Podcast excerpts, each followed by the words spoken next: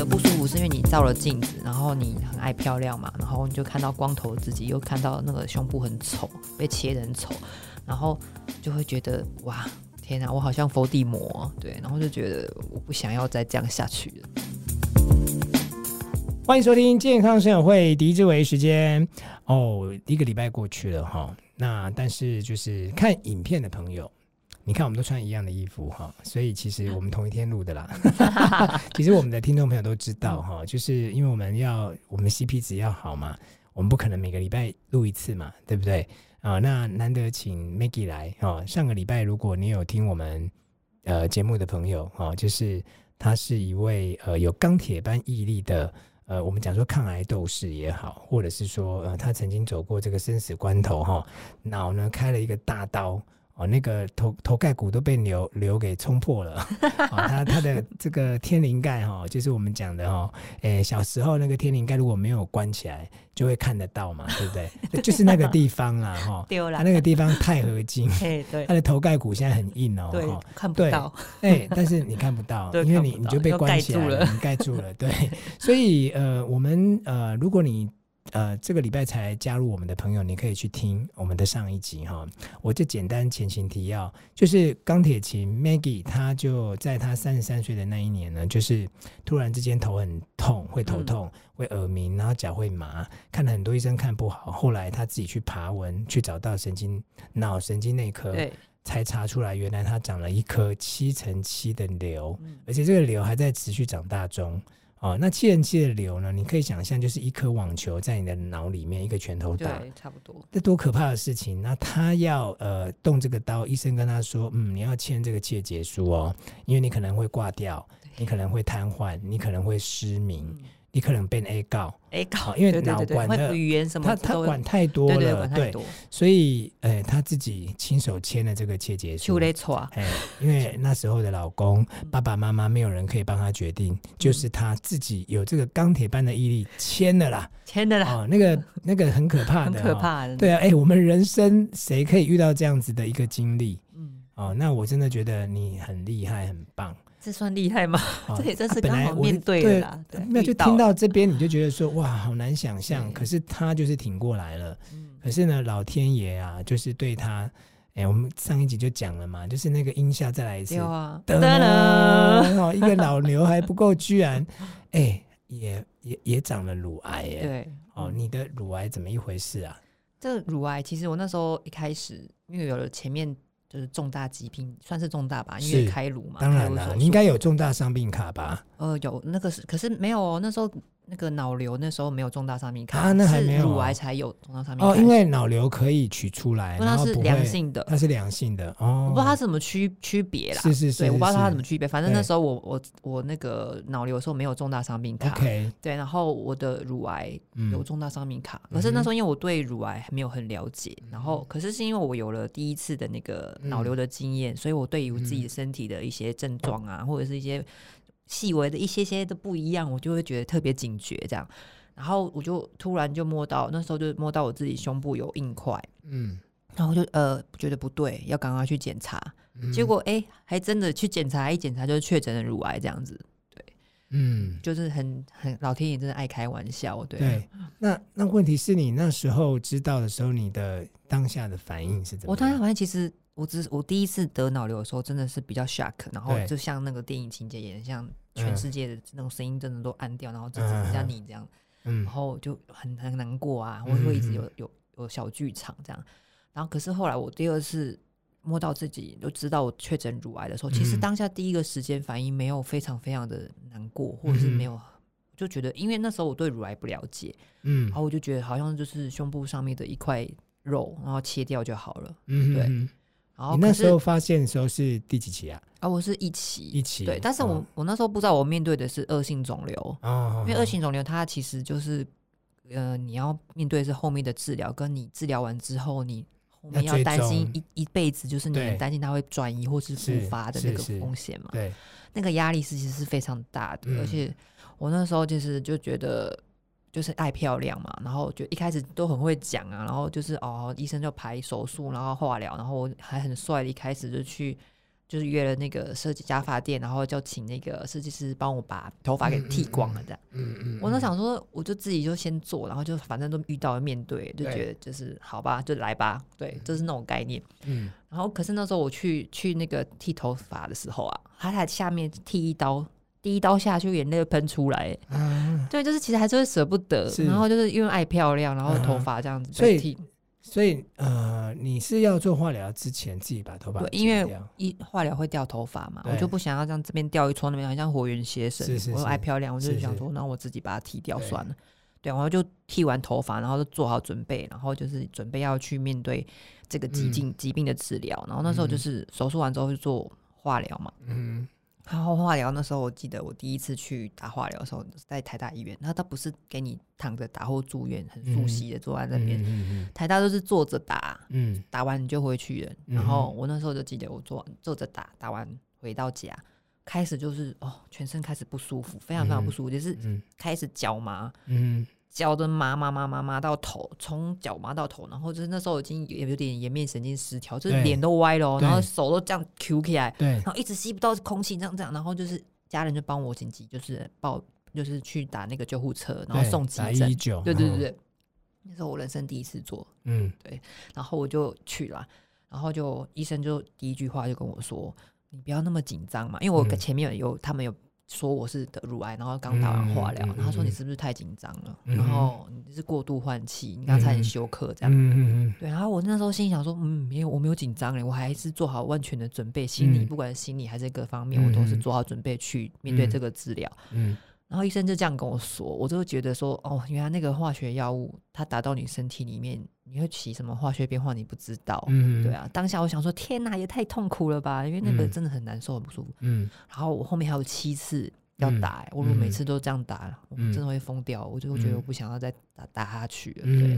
所以我那时候打到第二次，我就想要放弃治疗。对，因为真的太痛苦了，而且后到后面它药物累积，你的那个副作用越来越明显。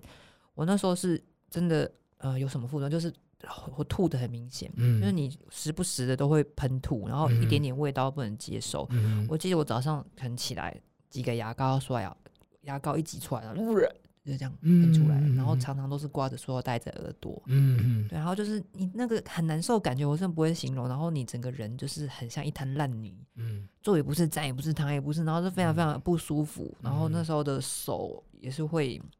会会有那个手足症啊，然后指甲会黑掉啊，嗯、哼加上就是各种不舒服，加上那是身体的哦，嗯、心理的不舒服是因为你照了镜子，然后你很爱漂亮嘛，然后你就看到光头自己，又看到那个胸部很丑，被切的很丑，然后就会觉得哇，天哪，我好像佛地魔，对，然后就觉得我不想要再这样下去了之类的，对，然后就是心里会会一直很低潮，可能也是那个药物在你身体里面这样子一直一直。摧残，然后那个药物其实也是会让你变得很忧郁，嗯，对。然后很多的那个病友姐妹也是因为就是打化疗啊什么的，她的心情对，还还要去跟医生就是拿那个抗忧郁的药来吃这样子，嗯、对，嗯，对啊。我那时候是常常半夜的时候，因为白天不敢让家人看到我就是很难过、很低潮的样子，所以我都是半夜的时候躲在棉被里面哭，对，然后我就哭哭，就觉得很不想要再继续下去，就死了就算了吧，对，就是这样。然后，可是因为那时候我我是一位母亲嘛，嗯、我女儿那时候还小，嗯，你在那边在在陷入那个低潮的漩涡的时候，就就是自己会看转过头看到女儿，就自己就会抽离，你知道吗？就觉得不行，我是妈妈，我就是我还是还有女儿要照顾，我就一秒会抽离那个负面情绪，嗯、就想说我不行，我还是要坚持下去这样子，嗯、对，就是很感谢那时候。对，女儿就是给我蛮大的力量，嗯、然后还有家人也帮忙陪伴我啊，然后照顾我，对给我很多的支持跟帮助。嗯、对，嗯嗯嗯。所以呃，等于是说在，在呃，因为这样子让你呃真正变成名副其实的钢铁琴了啊、呃，因为你本来想说，哎，这个就是把它切掉了也没什么，嗯。对不对？对啊，那时候是这样，甚至觉得说，哎，那我把胸部切掉，我去做大一点，对，可可能还不错。那时候一开始不知道，因为医生不会主动跟你说你要不要做乳房重建或者什么，因为其实大医院我不知道为什么他们都很神话，就是你可能看病的人太多了，嗯有一些资讯像我们比较年轻的患者，然后你面对这个癌症，你有一些问题，其实就是我觉得是很重要的，因为你过了这时间就没了，或者是。像像是生育这一块，很多年轻的病友，嗯嗯、但如果你做了化疗，你的那些子宫那各方面都破坏掉的话，其实你要怀孕很难。嗯、所以其实你如果在做治疗之前，有没有考虑先冻卵或者什么的？嗯，这些都是我们会面对到的问题。对对，还有加上乳房重建这件事情。嗯。我们那么爱漂亮，我们还年轻，我们还有往后人生这么长的一段路要走，嗯嗯、为什么不能好好漂漂亮亮、健康又漂亮这两两件事情兼顾呢？嗯嗯、对，所以就是你乳房切掉，你现在有很很精密的那种细胶，就是乳房重建的那种材质，都做的真的很厉害，是。很自然，然后就是让你有可以重拾女性的那个自信，为什么不做呢？嗯，对啊，嗯，所以这些。都应该是呃，在呃你要接受这件事情的时候，嗯、应该也要能够知道的讯息，对，好，你才可以去做很多不同面向的评估，是对，对吗？对，好，所以呃，我们从呃 Maggie 的故事啊，就是，诶，就就你可以理解，就是说，当你遇到一个问题的时候，如果你是很悲观的，你是很怨天尤人的，你是很不能接受的，那可能最后的结果就是不好。